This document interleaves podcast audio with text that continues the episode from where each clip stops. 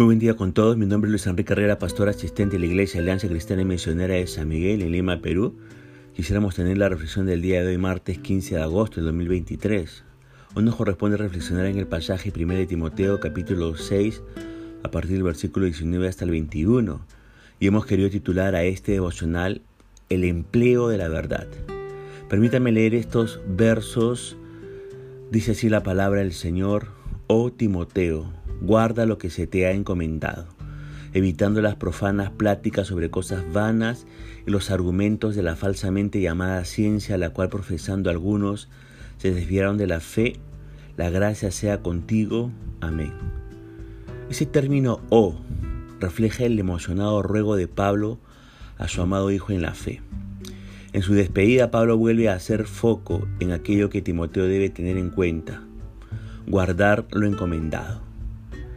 El depósito que Timoteo debía guardar es la verdad.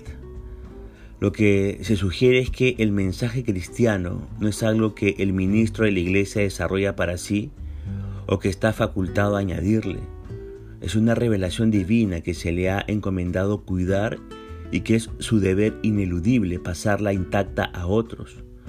Pablo le dijo a los tesalonicenses en 1 Tesalonicenses capítulo 2, versos 3 y 4, porque nuestra exhortación no se basa en el error ni en malas intenciones, ni tampoco tratamos de engañar a nadie, sino que hablamos porque Dios nos aprobó y nos confió el Evangelio.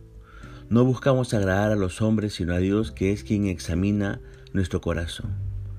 A los corintios, Pablo les escribió lo siguiente en 1 Corintios capítulo 4, verso 1. Todos deben considerarnos servidores de Cristo y administradores de los misterios de Dios. Cada cristiano, sobre todo los que están en el ministerio, tienen que guardar esa sagrada verdad. Pablo le sigue diciendo a Timoteo que se deben evitar las falsas doctrinas como plaga mortal que es. La palabra profanas es una palabra que originalmente se refiere a todo lo que estaba fuera del terreno sagrado de un templo griego. Describe lo que está fuera del reino de la verdad y por lo tanto impío y profano.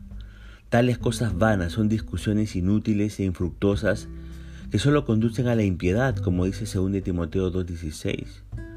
Timoteo debía evitar los argumentos pseudointelectuales de los que simplemente querían atacar las escrituras. Tal forma de hablar carcomerá como gangrena, dice 2 Timoteo 2.17. Es obvio el peligro de la falsa enseñanza. Algunos la han profesado y se desviaron de la fe. El suceso para considerar es la apostasía, el abandono de la verdad que lamentablemente es tan común.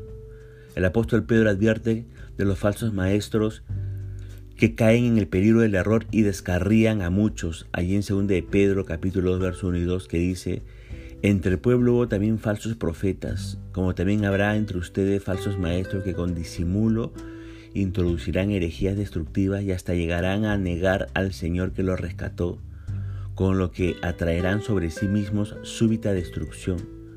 Muchos imitarán su conducta indecente y por causa de ellos se hablará mal del camino de la verdad. Pablo suplica a Timoteo que no llegue a ser como los falsos maestros, sino que guarde el depósito de la verdad que se le ha confiado para que lo proteja. ¿Qué implica tal protección? ¿Cómo eh, puede guardarse el tesoro de la verdad? Bueno, en primer lugar, creyendo la palabra de Dios. En Juan 5:24 Jesús dijo, De cierto, de cierto les digo, el que oye mi palabra y crea que me envió, tiene vida eterna y no será condenado, sino que ha pasado de muerte a vida. Juan escribió en su primera epístola, capítulo 2, verso 14, les he escrito a ustedes, padres, porque han conocido al que es desde el principio. Les he escrito a ustedes, jóvenes, porque son fuertes y la palabra de Dios permanece en ustedes y han vencido, dice, al maligno. En primer lugar, podemos guardar el tesoro de la verdad creyendo la palabra de Dios. En segundo lugar, podemos eh, guardar el tesoro de la verdad aceptando la palabra.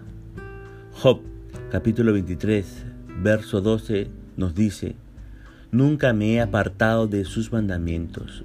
Sus palabras me son más preciadas que la comida. En tercer lugar, guardamos el depósito de la verdad amando la palabra de Dios. En el Salmo 119, verso 97, el salmista confiesa, cuánto amo yo tus enseñanzas. Todo el día medito en ellas. En cuarto lugar, eh, ¿cómo podemos nosotros guardar esta, esta, este tesoro de la verdad? Bueno, obedeciendo la palabra. En Juan capítulo 8, verso 31, Jesús dijo a quienes habían dicho que creían en Él, si ustedes permanecen en mi palabra, serán verdaderamente mis discípulos. En quinto lugar, ¿cómo guardamos la verdad? Proclamando la palabra de Dios. Pablo le encargó a Timoteo en 2 Timoteo capítulo 4 verso 2 que prediques la palabra, que instes a tiempo y fuera de tiempo, redarguye, reprende, exhorta con toda paciencia y doctrina. ¿Se da cuenta? En sexto lugar, guardamos este depósito de la verdad defendiendo la palabra. Judas, verso 3 dice, Amados hermanos, yo he tenido un gran deseo de, de escribirles acerca de la salvación que tenemos en común. Pero Ahora me encuentro en la necesidad de escribirles para rogarles que luchen ardientemente por la fe que una vez fue dada a los santos. Hay que defender la palabra para guardar la verdad.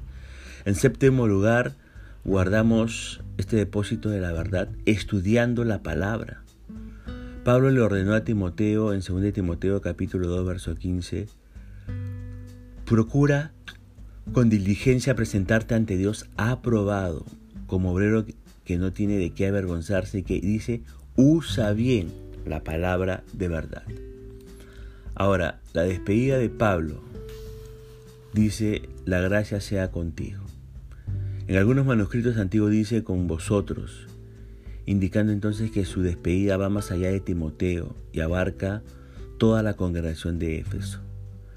Fíjese que todos los cristianos son responsables de preservar y pasar la próxima generación la preciosa herencia de verdad que hemos recibido.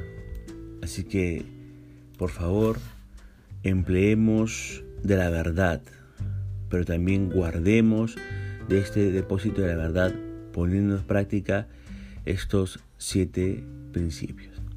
Punto final para el del día de hoy, deseando que la gracia y misericordia de Dios sea sobre su propia vida. Conmigo será Dios mediante esta nueva oportunidad y que el Señor le bendiga.